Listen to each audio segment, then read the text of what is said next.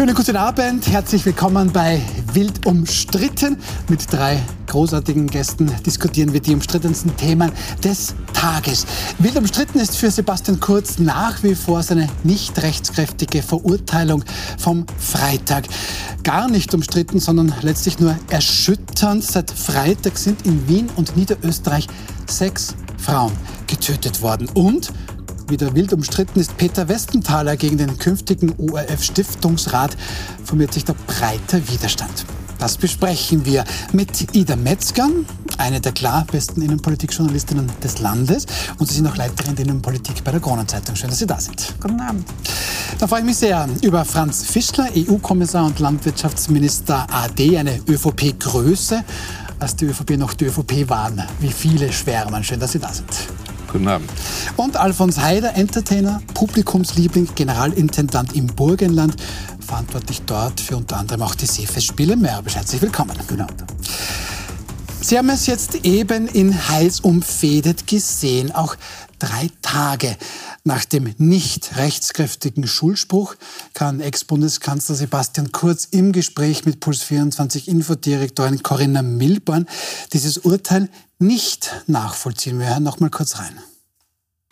Ich würde mal sagen, der ganze Prozess ja, hat natürlich eine starke politische Komponente. Ähm, es ging um die Aussagen in einem parlamentarischen Urausschuss. Das ist per se eine politische Auseinandersetzung. Es äh, ging ähm, die Anzeige von Abgeordneten aus, also Abgeordnete zum Nationalrat, Politiker haben die Anzeige geschrieben äh, dann hat die Staatsanwaltschaft das aufgegriffen und jetzt hat ein Richter mal erstinstanzlich entschieden. Ähm, insofern würde ich sagen, der Richter trifft seine Entscheidung, das ist legitim, das ist auch äh, zur Kenntnis zu nehmen. Da habe ich meine Möglichkeiten rechtlicher Natur, das zu bekämpfen und das tue ich auch. Das Zweite ist natürlich, dass der Ursprung all dessen etwas sehr Politisches ist. Ähm, ich persönlich empfinde das Urteil als ungerecht, weil ich einfach Urschüsse mehrfach erlebt habe sagt Sebastian Kurz im Gespräch mit Corinna Milborn. Ida Metzger, Sie waren am Freitag am Wiener Straflandesgericht, haben den Prozess für die Kronenzeitung begleitet. Jetzt spricht Sebastian Kurz von einer starken politischen Komponente. Wie haben Sie das wahrgenommen? Naja, also im Gerichtssaal war natürlich keine starke politische Komponente. Die starke politische Komponente hat er im Urausschuss, äh, war. Dort ist natürlich, dort sitzen eben die äh, Fraktionsführer der Oppositionsparteien und der Regierungsparteien gegenüber, die halt ähm, sehr, ähm, wie soll ich sagen, sehr emotionale, teilweise auch ein bisschen äh, auch aggressive eine Fragestellung haben. Es ist da alles sehr auch auf Minuten getimt, die Fragezeiten der Fraktionsführer und dann werden die Antworten oft untersprochen. Dann gibt es äh, Fraktionsführerbesprechungen. Also das ist eine sehr hektische, aufgeladene Situation dort. Äh, ich verstehe, was er meint, aber er wusste auch im Vorhinein, dass man dort unter Wahrheitspflicht aussagen muss. Also das ist jetzt keine Ausrede zu sagen, naja, also ähm, das war ein, ist ein politisches Instrument, das wusste er vorher. Und mittlerweile, wenn man sich bei den Anwälten umhört, ist das ein eigenes Geschäftsfeld geworden, sich vorbereiten zu lassen für einen mhm. Urschuss auf diese spezielle Situation. Warum das er als Bundeskanzler nicht gemacht hat, trotz Pandemie, Klammer auf, verstehe ich nicht, vor allem wenn man für Message Control steht. Also das jetzt als Ausrede zu mhm. bringen, äh, ist jetzt gerade bei Sebastian Kurz nicht ganz nachvollziehbar. Mhm. Herr Haider, ähm, Sebastian Kurz darf natürlich Kritik äußern, selbstverständlich. Das ist ein nicht rechtskräftiges, erstinstanzliches Urteil. Aber dennoch sagen jetzt manche, immerhin ist der Mann schon noch ehemaliger Bundeskanzler, der sollte vielleicht nicht so sehr die unabhängige Justiz kritisieren. Ja, das, was hier vorgeworfen geworfen wird, offen Politikern, dass hier manipuliert wird, einmal gegen die Politik passiert, jetzt wird gegen die Justiz manipuliert, meiner Meinung nach das äh, fürchte ich schon seit langem. Diese, diese Beobachtung sehe ich auch, dass hier diese zwei Säulen unseres Landes, nämlich die Politik und die Justiz, die ja unabhängig sein sollten und einer dem anderen nichts vorzuwerfen hat oder vorzuschreiben hat, jetzt wirklich ins Wanken gerät. Äh, das jetzt natürlich, und das muss der ÖVP auch machen, ähm, sich da auch hinter Kurz stellt. Wir sind in einem Superwahljahr, also das ist nicht lustig für die. Ähm, und sagen muss, Gut, der Richter hat das ja sehr geschickt gemacht, das ist die Entscheidung des Richters. Ich gehe in die nächste Instanz. Das wäre auch komisch, wenn er das nicht machen würde. Aber es ist schon so, dass ich ein bisschen den Eindruck habe, dass schon ein bisschen gegraben wird, die Justiz langsam unterhöhlt wird. Es gibt leichte Vorwürfe, es gibt leichte. Das ist eine Entscheidung des Richters. Der Richter hat entschieden. Vielleicht darf ich kurz erwähnen, Fred Sinowatz, auch ein Bundeskanzler, der verurteilt wurde, aber dann auch rechtskräftig, hat in seinem Prozess damals 40 Zeugen gehabt, die für ihn ausgesagt haben und eine Zeugin, die gegen ihn ausgesagt hat. Mhm. Und auch der Richter damals hat entschieden, dass er dieser Frau mehr glaubt, weil sie eine handschriftliche Mitschrift hatte, die vom deutschen Kriminalbeamten bestätigt wurde. Warum weiß ich das genau? Das hat mich so fasziniert damals, dass ich mir das gemerkt habe. Und da hat natürlich auch der SPÖ dann reagiert, sehr massiv und gesagt, das war eine politische Sie sprechen das anders. Ich glaube, Sebastian Kurz, dann Frau Metzger, Sie wissen das, glaube ich, besser. Ich habe, ich glaube, 27, 29 Zeugen haben eigentlich für, für ihn Sebastian Kurz ausgesagt. Ja. Thomas Schmidt hat das halt nicht getan. Aber und da hat auch der Richter gesagt, das ist quasi jetzt nicht wie in einem Match, ja, ja, quasi wenn 27 für den Angeklagten aussagen und einer dagegen oder von mir aus auch zwei, dass das dann automatisch für den Angeklagten also positiv ausgeht. Das hat der Richter auch in seiner, in seiner Begründung für den Urteilsspruch sehr ausdrücklich gleich am Anfang mhm. betont. Äh, ich persönlich finde, also der hat das wirklich mit sehr ruhiger Hand geführt. Also er hatte auch ein Pokerface, man hat das eigentlich nie erkennen können, ob er jetzt eher mehr für die WKSDA oder mehr für Sebastian Kurz ist, das hat man eigentlich während des ganzen Prozesses eigentlich nie erkennen können. Er hat die beiden Russen versucht, die da zum Schluss ja ins Spiel gebracht wurden, äh, als quasi Gegenzeugen, die den äh, Thomas Schmidt belasten sollten, hat er versucht eben, eben mit diesen Terminen, als erstes, mhm. dass die vielleicht nach Österreich kommen, dann war das mit der Botschaft in Moskau. Also er hat wirklich versucht, alles für und wieder ähm, äh, quasi aufs Tapet zu bringen. Und er hat halt am Ende äh, so entschieden. Und er muss ja sein Urteil auch noch ausfertigen und dann wird man sehen, ob das in acht, neun, zehn Monaten auch hält vor dem obersten Gericht. Ich möchte gerne zurück auf das, was Alfons Heider gesagt hat, Herr Fischler, dass es hier natürlich Kritik gab, eigentlich seit Jahren schon an der Wirtschafts- und Korruptionsstaatsanwaltschaft ähm, von mehreren Seiten. Sehen Sie da auch ein quasi so ein bisschen, wie haben Sie es gesagt, ein bisschen Untergraben der unabhängigen Justiz? Aber auf der anderen Seite, ich muss mich ja auch wehren dürfen, auch als Sebastian Kurz. Wenn ich damit nicht einverstanden bin, dann darf ich ja das auch sagen. Also ich glaube, man sollte zunächst einmal beim Richter bleiben und äh, ich bin auch der Meinung, dass dieser Richter sehr souverän diesen Prozess geführt hat, dass er vor allem auch dafür gesorgt hat, dass das wie ein ganz normaler, wie wenn also auch ein Prozess gegen den Herrn Mayer gemacht würde, geführt wurde und nicht, dass man sozusagen einen politikspezifischen oder kurzspezifischen Prozess geführt hat. Das ist einmal wichtig. Was aus meiner Sicht äh, mindestens ebenso wichtig ist als, äh, als dieses bedingte Urteil, das ohne dies beeinsprucht wird, ist die Frage, dass mit diesem Verfahren der Herr Schmidt ungeheuer aufgewertet wurde, mhm. was also ein wichtiger Punkt ist für das nächste Verfahren, weil das ist ja noch nicht das letzte Verfahren. Es gibt ja dann noch die Inseratenaffäre und äh, da hat also, glaube ich, der Herr Schmidt äh, sehr viel an Glaubwürdigkeit gewonnen und seine Chancen, den Grundzeugenstatus zu bekommen, sind, glaube ich, gestiegen. Ja, das ist das eine. Das andere, äh, die allgemeine Kritik äh, an österreichischen Justizwesen, also ich glaube, das muss man etwas differenzieren. Ja, natürlich gibt es immer da so ein Gemurmel, ja, äh, verschiedenster Art. Aber was, was ich selber muss ich sagen auch als ein Problem finde, das ist die Dauer, mhm. bis es überhaupt zu einem Prozess kommt. Ja, äh, ich meine der Sebastian Kurz hat den Vorteil, dass seine Prozesskosten und seine Anwaltskosten ja die ÖVP zahlt. Ja? Mhm. Äh, das hat ein Durchschnittsbürger nicht. Und wenn das dann jahrelang hingezogen wird, bis es überhaupt zu einer Anklage kommt, ja, bis dorthin können ja auch Leute bereits wirtschaftlich längst ruiniert sein. Also da gibt es also, glaube ich, schon, äh, da gibt's, glaube ich, schon Probleme, ja, äh, die man äh, ernst nehmen sollte. Also, die, auf der anderen Seite ist es, glaube ich, so, dass äh, die Qualität der österreichischen Justizorgane äh, zu den besten in Europa gehört. Also äh, da herum zu meckern, halte ich für kontraproduktiv. Nein, ich wollte nur gerade sagen, ich glaube auch, dass man da unterscheiden muss. Also bei der Richterschaft sehe ich, außer dass die auch unterbesetzt sind.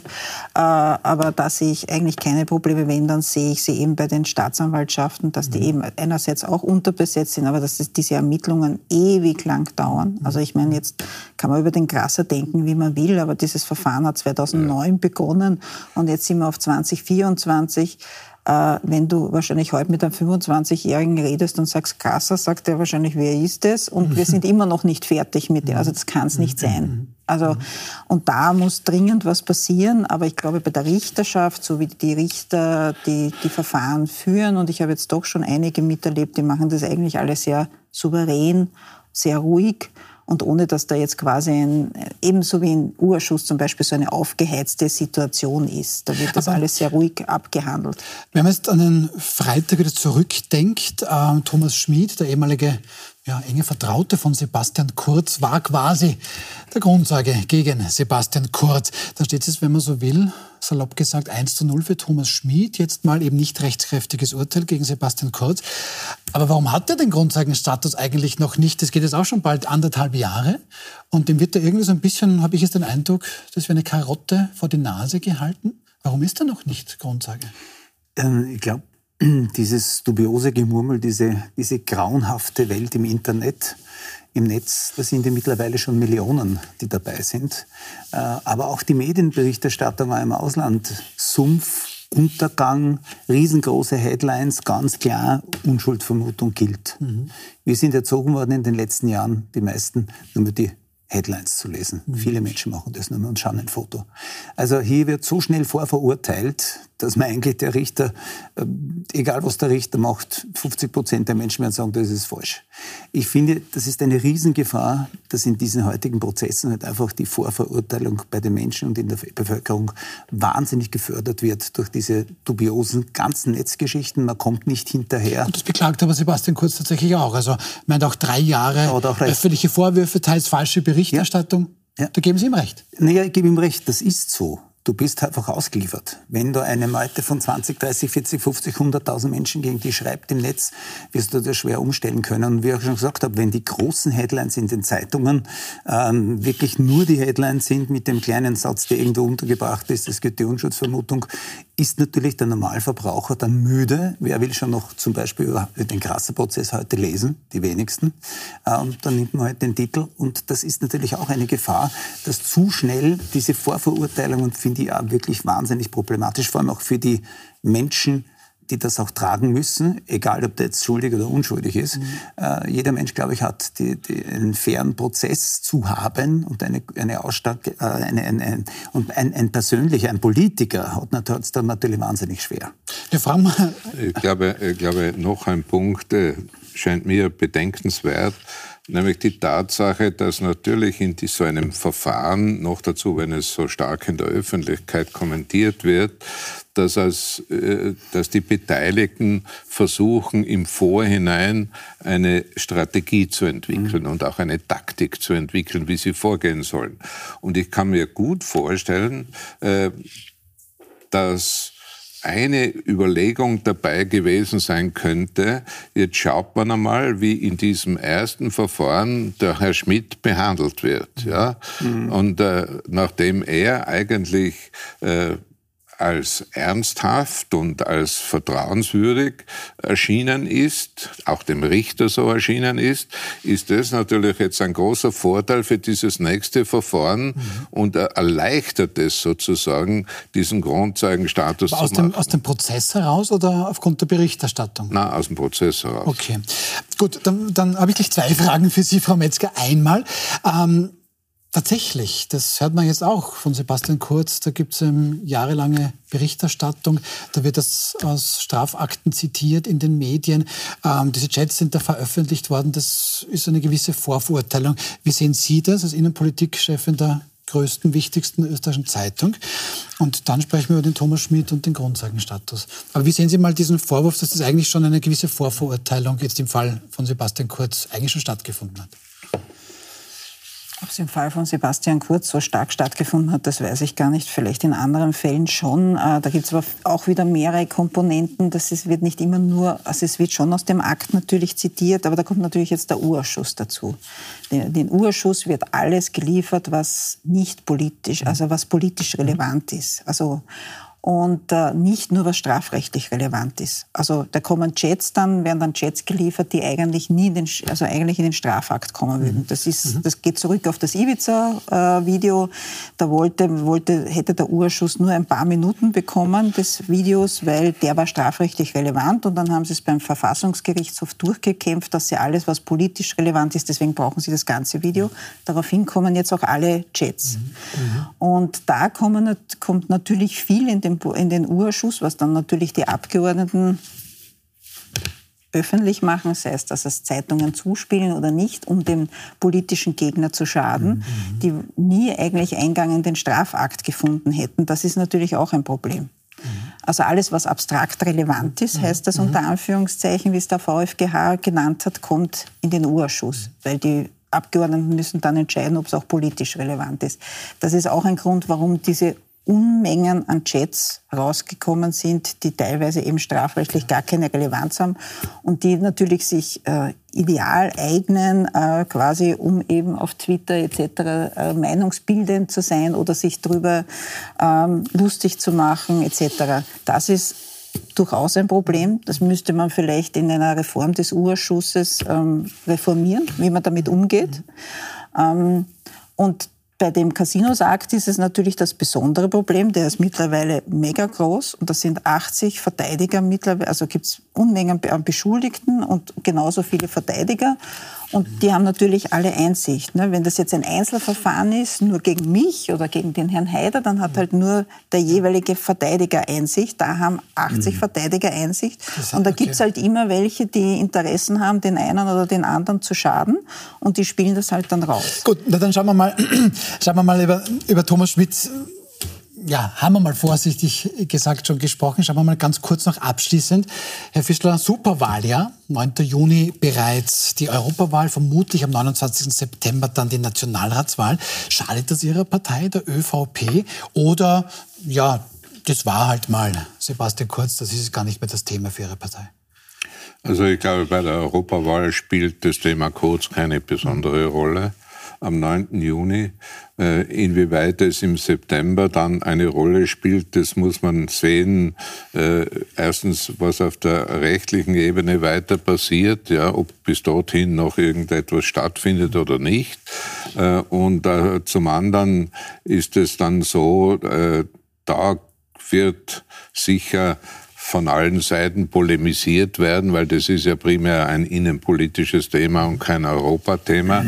Also da kann das, äh, da kann durchaus einiger Schaden entstehen. Ja. Also das heißt ein bisschen quasi Munition im Wahlkampf für den politischen Wettbewerb. Aber wenn ich weiß jetzt nicht, wie man es politisch richtig formuliert, aber wenn ich die ÖVP bin, dann würde ich, weiß ich nicht, der FPÖ etc. sagen, eigentlich ist das das beste Beweis oder ein Gegenargument, weil die FPÖ sagt immer, das Establishment etc., dass die da oben, die richten sich. Also bei Sebastian Kurz hat man gesehen, dass die da oben sich jetzt nicht richten mhm. können mit dem Urteil. Das wäre eigentlich das beste Gegenargument, oder? Mhm. Das glaube ich, ja. Mhm.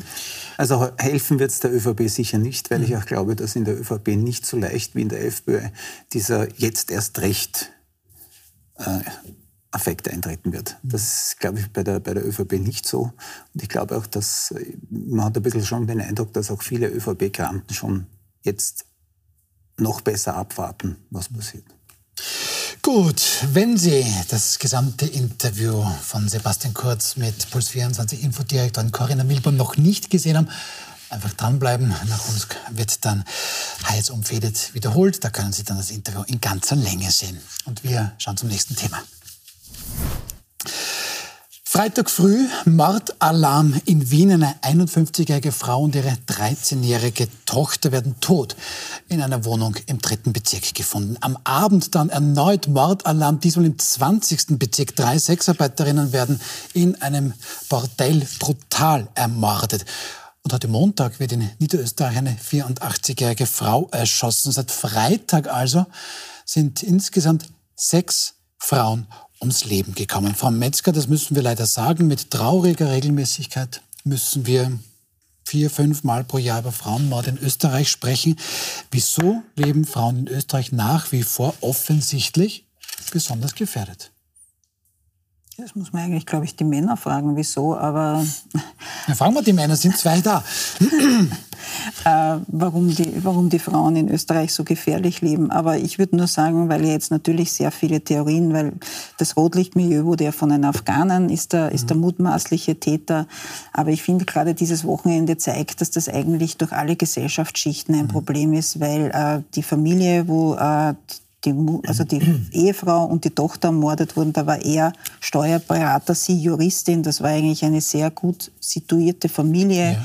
Und also der Verdächtige, dass ich das noch dazu sagen darf, der verdächtige Familienvater ist seither spurlos verschwunden. Genau, genau. Also nicht, wo der abgeblieben ist. Ja. Und ähm, also ich habe mich extra vor der Sendung heute noch mit meinen Chronik-Kollegen äh, unterhalten. Also das war eben eine sehr gute Familie, auch quasi von der Wohnung her alles. Mhm auch in der ganzen, da gibt es eine sehr starke Wohngemeinschaft offenbar in, de, in, dem Haus, wo die gewohnt haben.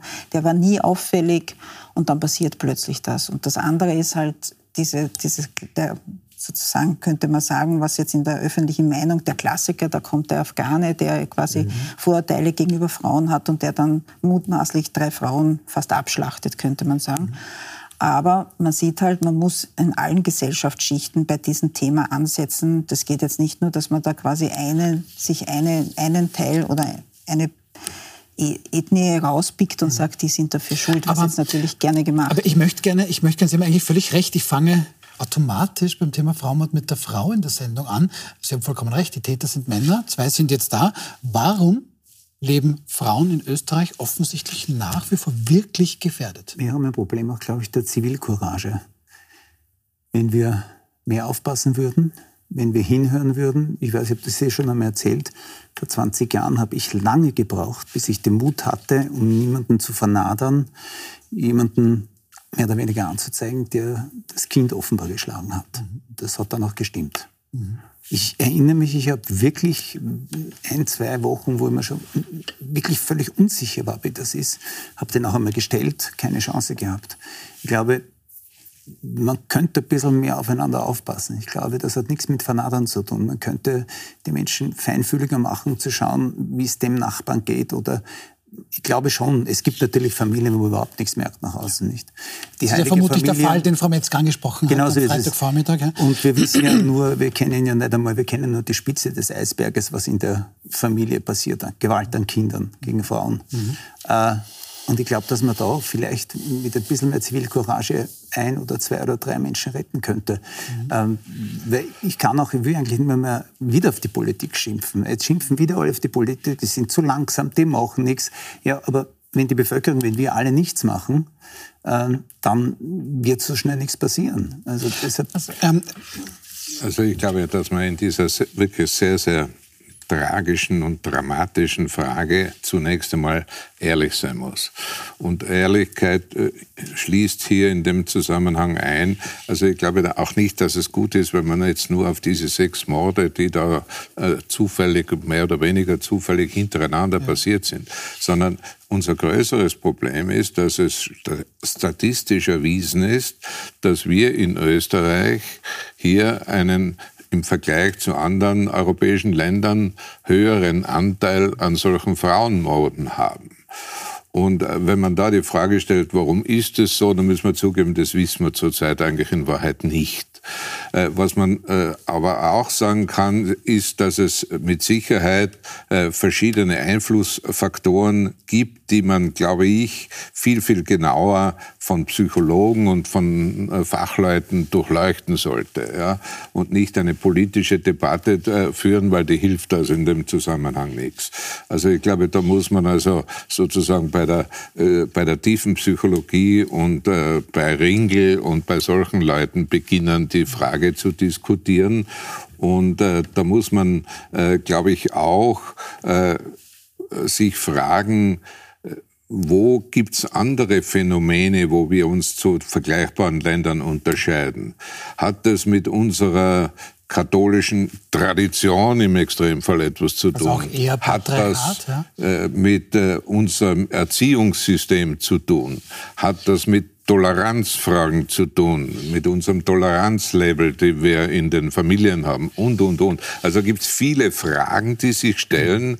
Und ich glaube, was jetzt wichtig wäre, das Einzige, was die Politik hier machen kann, ist entsprechende Forschungsaufträge zu ver vergeben, dass das einmal wirklich von Gut, A bis Z die, genau Die, die gibt es ja vielleicht sogar schon, aber wir wissen es eigentlich nicht.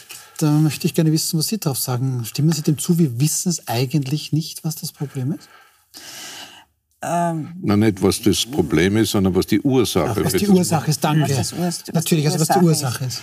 Ja, die Ursache kennen wir nicht. Es gibt natürlich, also ich habe mal mit der Adelheid Kastner dazu ein Interview gemacht. Großartige Gerichtspsychiaterin. Vor zwei ja. oder drei mhm. Jahren. Die hat natürlich drei Täterprofile. Äh, da gibt es zum Beispiel, einen davon ist der versteckte Narzisst wo sie sagt, den kann man nie herausscreenen. Der ist jahrelang, jahrzehntelang unauffällig, aber der ist halt der Typ, der sagt, bevor ich eine Niederlage, also quasi bei einer Trennung, eine Trennung ja, Beispiel, okay. bei einer Trennung mhm. entgegennehmen muss, radiere ich lieber alles aus. Den wirst du aber nie herausfiltern mhm. können, weil der eben jahrelang unauffällig ist.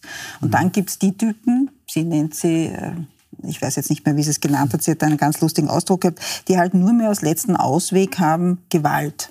Also die die können nicht debattieren und quasi andere Gegenargumente oder, oder, oder Streitereien, die schlagen dann halt am Ende zu und irgendwann eskaliert es. Mhm. Mhm. Und da gibt es mhm. halt verschiedene Täterprofile und alle kann man nicht herausscreenen. Das ist leider das Problem an der Geschichte. Aber was ich mir immer denke, ich habe auch schon öfters mit Ex-Innenminister etc. darüber diskutiert, weil das natürlich jede Frau, wenn so ein Femizid passiert, äh, beschäftigt, dann heißt es immer, na ja, wir können ja, wir können jetzt nicht in jedes Schlafzimmer ein Polizisten stellen, kriege ich dann oft als Antwort, was mich sehr ärgert, weil ich sage, naja, aber früher hat man auch nicht in jedes Kinderzimmer einen Polizisten stellen können. Und was man aus Erzählungen weiß, war es in den 50er, 60er Jahren sehr wohl üblich und früher auch, und noch früher auch noch, dass die Kinder halt links, rechts erwatschen gekriegt haben, wenn sie nicht pariert haben oder im ganz schlimmen Fall der ja. Vater sogar den Gürtel zur Hand genommen hat. Diese Zeiten sind ja zum Glück durch Bewusstseinswerdungen, durch, dass man das einfach gesagt hat, das, so erzieht man keine Kinder, sind ja auch vorbei. Und ich finde halt, und das ist der Appell an die Männer, dass die Männer eigentlich rausgehen müssten und zu, den, zu ihren Geschlechtskollegen sagen müssten, so sind wir nicht, so gehen wir nicht um mit Frauen, wenn sie sich mhm. trennen wollen. Und es wird immer der Appell dann an die Frauenministerin gerichtet, die muss ja, jetzt was tun. Und ja, die Frauenministerin, warum muss die Frauenministerin ja, was tun? Was? Die, eigentlich müssten die Männer raus, prominente Männer müssten rausgehen und sagen, so sind wir nicht, so wie es halt der, der VDB damals bei der Korruption gesagt hat. Und da müsste es, ich weiß nicht, Kampagnen geben. Ich bin jetzt da auch keine Psychologin und keine ja. Psychiaterin. Und das so und da quasi eine Bewusstseinsbildung zu machen. Ich finde, wenn Wäre man das, das etwas, Alfons Heider? Ich bin auf jeden Fall davon überzeugt. Ich bin froh, dass der Herr Dr. Fischler gesprochen vom Patriarchat und auch vom katholischen Einfluss vielleicht. Das ist natürlich schon etwas, der Mann hat das Sagen, der Mann ist das Recht. Wenn man vielleicht, es gibt sicherlich Gegenden in Österreich, wo heute junge Männer so erzogen werden, nach Gibt's wie vor. Schon noch? Da bin ich fest überzeugt, die kennen ein paar. Okay. Äh, aber da muss man, wie lange das dauern wird, um anzusetzen, die Forschung einzusetzen, da reden wir schon wieder von zwei, drei, vier, fünf Jahren. Mhm. Ich, ich glaube, zu Hause, die Erziehung mhm. ist wie immer die beste Schule, die es gibt. Und da müsste man ansetzen, dass man Eltern erwischt, dass man den Eltern klar macht, dass sie ihre Kinder anders erziehen sollen, spezielle Buben. Ein Bub darf weinen. Der darf nicht nur hinhauen, der darf weinen. Der darf, der darf eine Frau machen und sagen, hilf mir. Wir werden doch völlig anders erzogen. Nach wie vor bitte. Die Buben spielen mit der Eisenbahn und sind Indianer. Die, gut, mittlerweile ist das ja alles vorbei, weil alle nur mehr Internet und Netflix haben. Aber es ist noch immer, nein, es ist noch immer so. Die Jungs, die Buben sind die Mörder, die bringen das Futter nach Hause und die Frauen sind schön und, und machen zu Hause den Internetofen. Herr Fischler, vielleicht, das was uns, vielleicht was uns ein bisschen helfen könnte, ist, wenn man sozusagen vom Ablauf her äh, also ich hätte das nämlich nicht so verstehen wollen, dass wir jetzt also zum Beispiel Forschungsaufträge vergeben und bis die erledigt sind, passiert wieder nichts, ja, mhm. sondern vielleicht könnte man ja mit gewissen Maßnahmen ein Art Sofortprogramm entwickeln, ja, was also Informationen anbetrifft, was also praktische Verhaltensregeln im Falle das anbetrifft. Das gibt's ja auch nicht, genauso äh, wie, äh, wie die Frauen äh, eine, äh, eine Not Hilfe äh, in Anspruch nehmen können und eine Hotline anrufen können. Also müsste man vielleicht also in der Richtung, was die Kommunikation anbetrifft, das kann man relativ rasch umsetzen und das ist also auch nicht wunder wie kostenintensiv. Also da gibt es überhaupt keine Ausrede, das nicht zu tun. Ja? Mhm. Äh, vielleicht ist das äh, einmal äh, schon ein Beginn und wenn man dann also über bessere Kenntnisse und über bessere Strategien verfügt, dann kann man ja das immer weiterentwickeln und äh, in die richtige Richtung stärker bringen. Und vielleicht die, die Frauen wirklich unterstützen, wenn man es merkt und sagen, bitte melde das, tu etwas. Ja, das ist ein gutes Stichwort, äh, Heider, wenn ich da gleich drauf ähm, zu sprechen kommen kann.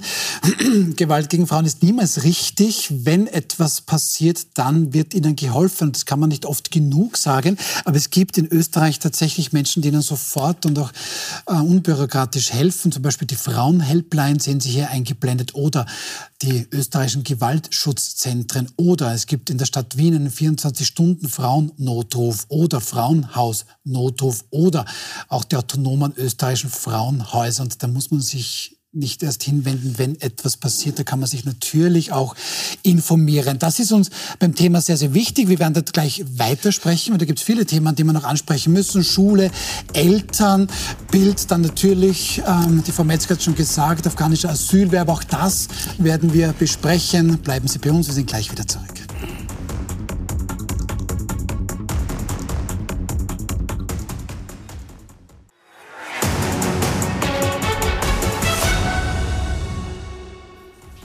Willkommen zurück bei Wild umstritten mit Ida Metzger von der Kronenzeitung, mit Alfons Seid und dem ehemaligen EU-Kommissar Franz Fischler. Wir besprechen dieses sehr, sehr schwierige Thema. Seit Freitag sind sechs Frauen in Österreich getötet worden. Ja, was ist da zu tun?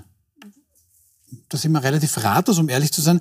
Ähm, Herr Fischler, die Frauenministerin, die haben wir ja schon angesprochen, die hat mal in einem Statement gesagt, Österreich verfügt mittlerweile über ein gut ausgebautes Gewaltschutzsystem. Leider lässt sich auch dadurch nicht jeder einzelne Fall von Gewalt verhindern, gerade wenn es im Vorfeld keine Hinweise gab. Kann man das so stehen lassen? Andererseits am Freitag sind an diesem einen Tag in Wien fünf Frauen getötet worden. Das sind genauso viel Femizide wie im gesamten Jahr 2023. Habe ich Schwierigkeiten mit dem Terminus einzelner Fall von Gewalt. Na, ich äh, denke, dass man, äh, dass man doch den Blick auf das Ganze sich behalten muss. Ja. Mhm dass man nicht zu sehr, man muss äh, die einzelnen Fälle Fall für Fall untersuchen, ja, um herauszufinden, was war im Einzelfall die Ursache. Aber das Problem der Femizide in Österreich an sich, da muss ich schon auf das Ganze schauen. Und äh, da ist mir so ein Anliegen, noch einmal klarzustellen, äh, weil da wird ja immer behauptet oder häufig behauptet, dass also die äh, islamische Welt viel anfälliger für solche Dinge sei. Ja? Also ich glaube, das lässt sich nicht unbedingt nachvollziehen. Und äh, also ich kann nur aus meiner persönlichen Erfahrung, aus den, äh, von den Familien, die ich in der islamischen Welt erlebt habe, äh, sagen, also erstens, wie die fürsorglich mit ihren Kindern umgehen, wie sie also auch respektvoll mit ihren Frauen umgehen. Also ich habe da äh, äh, ich habe da eher gefunden, da könnten manche von uns was lernen und nicht Aber umgekehrt. Sie sprechen einen, einen spannenden Punkt an, weil da wird natürlich sofort diskutiert. Aber das zeigt auch das Problem auf, Frau Metzger. Wir haben da Freitagvormittag, wo hier eine Mutter und eine 13-jährige Tochter getötet wurden. Das dürfte nach allem Wissen eine österreichische Familie sein. Ja, und auf der anderen Seite dann am Abend diesen Dreifachmord in dem Bordell. Und das soll ein afghanischer Asylwerber gewesen sein. Da wird dann immer darüber diskutiert. Wir haben ähm, die Daten ausheben lassen. Das Institut für Konfliktforschung hat sich das genau angesehen. Wer sind denn da die Täter? Da braucht man nicht gendern, sind die allermeisten tatsächlich leider männlich. Im Zeitraum von 2016 bis 2020 72 Prozent österreichische Staatsbürger, davon 57 Prozent Autochtone. Was Femizide betrifft, 19 Prozent Bürger von Drittstaaten, 5 Prozent von anderen EU-Staaten 2% staatenlos. Frau Metzger, es wird dann natürlich für manche sofort wieder eine Asyldebatte draus. Ich glaube, der Fisch hat auch schon in die Richtung gedacht. Mhm. Ähm, wie wichtig ist es da spezifisch konkret hinzuschauen, Dinge zu vermischen, die zu vermischen sind oder, oder zu trennen, die zu trennen sind? Wie macht man das richtig?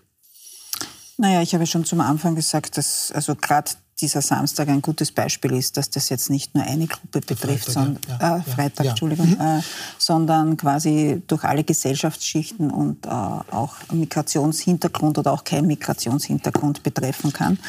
Ähm, ich kann nur noch einmal die Adelheid Kastner, weil die halt, da, weil ich glaube, die hat eine bessere Übersicht oder Wie gesagt, die Gerichtspsychiaterin. Ja, genau, als, als ich äh, zitieren, die natürlich, die eben gesagt hat, manche kannst du eben nicht screenen, aber sie hat auch damals in dem Interview zu mir gesagt, dass ich heute extra noch einmal nachgelesen habe für die Sendung, dass quasi wenn einer eine narzisstische ähm, Charakterwesen hat und der dann aber auch noch in einer Wertekultur aufwächst, wo Frauen zwar vielleicht schon äh, respektiert werden, aber natürlich trotzdem nicht diese Möglichkeiten haben, sei es von der Kleidung her etc., wie wir es haben hier in Europa, ähm, dass die dann auch noch dieses, dieses narzisstischen Wesenszug unterstützen, dann äh, den kann man auch nicht mit Integrationskursen etc. Mhm. quasi zu.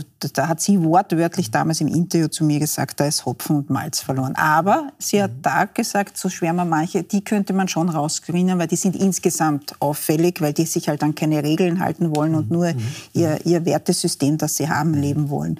Also da könnte man wieder vielleicht von einer anderen Seite ansetzen und da genauer hinzuschauen und die früher herauszufischen, wenn sie, wenn sie auffällig sind. Aber insgesamt ist das natürlich ein, ein sehr schwieriges Thema, wo ich sage, da ganz wichtig eben ist die Bewusstseinsbildung, so wie es halt war, dass es früher üblich war, dass, Kinder, dass man den Kindern eine gesunde Watschen gegeben hat, wie es einmal geheißen hat. Und heute tut man das auch nicht mehr. Also da hat es ja auch irgendwann einmal einen Umdenkprozess mhm. gegeben. Mhm. Und diesen Umdenkprozess, wenn sich Frauen trennen wollen oder vielleicht eine berufliche Karriere einschlagen wollen, dass dann nicht gleich quasi zugestochen, hingeschlagen wird etc., mhm. sondern dass man das akzeptiert. Das, das muss man halt, das müssen Männer lernen, das muss man ihnen beibringen, sei es in der Erziehung oder dann eben später in der Schule dass das akzeptiert werden muss. Und da müssen aber eben auch Männer sagen, quasi Männer, die in ihrem Leben schon was geschafft haben, so wie hier auf dem Tisch sitzen und sagen, so ist das und so leben wir das auch. Und da muss man sich nicht, da ist man dann kein Weichling und da ist man kein Softie, wenn man das akzeptiert. Alfons Heider, was sagen wir da zum Abschluss? Also, ich mache das in meinem Umfeld.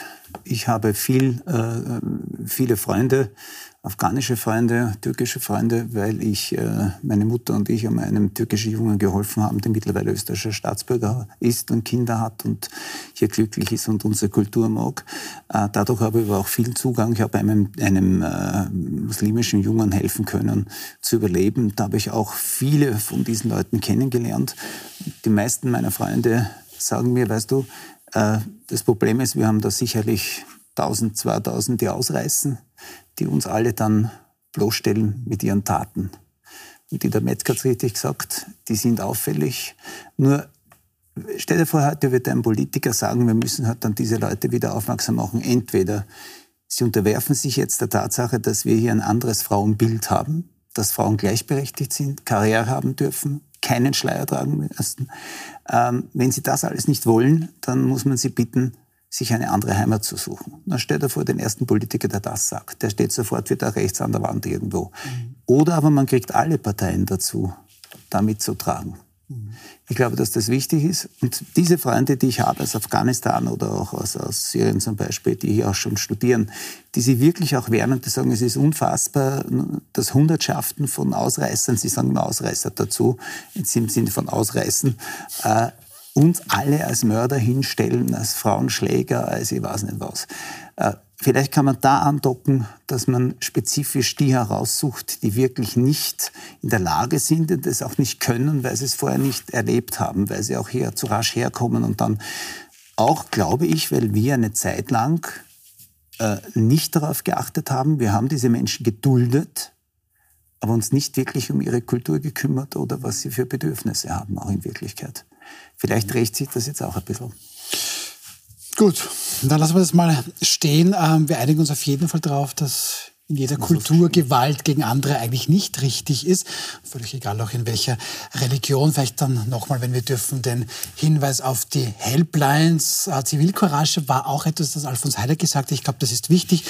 Sie können auch helfen, dass andere helfen. Hier sind jetzt nochmal die Kontakte zur Frauenhelpline, zu den österreichischen Gewaltschutzzentren, zum 24-Stunden-Frauennotruf der Stadt Wien, zum Frauenhausnotruf und auch die Internetadresse der autonomen österreichischen Frauenhäuser. Und wir schauen zu unserem nächsten Thema. Die FPÖ möchte Ex-Politiker Peter Westenthaler in den ORF-Stiftungsrat entsenden und der will dort wie er selbst sagt, gehörig umrühren. In einem aktuellen Interview mit dem Standard bezeichnet Westenthaler den ORF als Propaganda-Orgel. Der dortige Redaktionsrat ist geschockt und fordert, dass man Westenthalers Bestellung überdenken müsse. Herr Fischler, FPÖ-Generalsekretär Christian Hafenecker schießt da umgehend zurück und meint, äh, der Redakteursvertretung im ORF wird viel zu viel Bedeutung zugemessen und der beste Beweis dafür, dass der ORF politisiert ist. Auch dieses Gremium sollte hinterfragt werden. Sollte es das, Herr Fischler? Also ich finde das ja bemerkenswert, wenn der FPÖ-Generalsekretär sagt, das ist äh, zu politisiert. Äh, wieso machen Sie dann äh, diese, diesen Vorschlag, wenn, das, wenn Sie der Meinung sind, das hat mit Politik nichts zu tun? Wieso nominieren Sie dann den Westenthaler, frage ich mich. Ja? Ich finde es überhaupt bemerkenswert, dass, dass man also hier äh, offensichtlich äh, eine gewisse Sorge hat, dass der Herr Westenthaler vielleicht im kommenden Wahlkampf äh, zu laut werden könnte und einen gewissen Schaden äh, der FPÖ zufügen könnte. Und auf diese Weise kann man ihn ja beruhigen oder ruhig stellen. Das könnte ja auch sein. Das, ich weiß es nicht. Ich möchte da niemandem was unterstellen. Jedenfalls äh, finde ich also diese Debatte wirklich mehr als unnötig. Ja, äh, die es gibt für mich nur eines, was klar sein muss. Ja. Die Unabhängigkeit der Redakteure muss gewährleistet sein. Ja. Und äh, full stop. Ja. Und auf der anderen Seite, die Stiftungsräte sollen sich mit denen Aufgaben beschäftigen, für die sie bestellt werden. Ja, und da meint eben der Herr Westenthaler, nicht weniger. der will da umrühren, weil ja, der ORF er wird Form... eben nicht umrühren, weil er kein Redakteur ist. Das ist eine, eine, ein Unsinn, was da der Herr Westenthaler erzählt. Ja. Ist das so, Frau Metzger? Naja, hat ja keine Mehrheit im Stiftungsrat. Das ist ja, er hat eine Stimme dort in dem Stiftungsrat, aber er hat natürlich gleich angekündigt, ähm, dass er eben bei dem Konkurrenzsender, bei dem er ja auch noch, also tätig ist. Ja, tätig ist, gleich erzählen wird, was da in diesen ORF-Stiftungsratssitzungen immer gleich äh, besprochen wird, diskutiert wird. Darf man das ganz kurz, wir haben das natürlich ja. vorbereitet, Frau Metzger. Ähm, da sagt tatsächlich Peter Westenthaler nämlich dort im Boulevardfernsehen auf Sendung, ob denn das eine Unvereinbarkeit wäre. Und da meint Peter Westenthaler wörtlich, es ergänzt sich sogar ganz gut, weil dann kann ich aus den Sitzungen des Stiftungsrats berichten, was da alles passiert Das, das möchte, ich, das möchte ich anzweifeln. Möchten Sie anzweifeln, Herr Ich glaube Warum? nicht, dass das kein Problem sein wird, wenn er das macht. Und ich glaube, dass das auch nicht äh, vereinbar ist. Nein, es ist ja eigentlich kann, verboten. Also verboten, aber es ja, ist, ja. er, ist, er hat eine Verschwiegenheitspflicht. So ist es. Und wenn er die verletzt, wird das äh, Folgen haben. Ich, ich würde auch gerne wissen, ich weiß es nicht, ob es auch wirklich ein Verhalten, einen, einen Kodex geben muss, dass man Stiftungsrat werden kann. Das wird OF wissen oder auch die Ministerin für Medien. Vielleicht Susanne Raab ist das auch? Ja? ja? vielleicht gibt es das auch ich weiß es nicht. Es ist nur ein genialer Schachzug. Ich nehme den Mann, der seit zehn Jahren wie kein anderer auf den ORF einprügelt, egal wo, egal wie, charmant, uncharmant, also wirklich mit dem Darf, darf man das sagen, mit dem Arsch ins Gesicht, ja? Und den setze ich da jetzt hinein, völlig bewusst. Vielleicht will man auch nur ablenken, wie der Fischer sagt. Vielleicht will man von ganz was anderes ablenken. Ich glaube, Herr Westenthal hat ja auch schon gesagt, heute oder gestern, es wird diese ORF-Führung in spätestens 15 Monaten nicht mehr geben.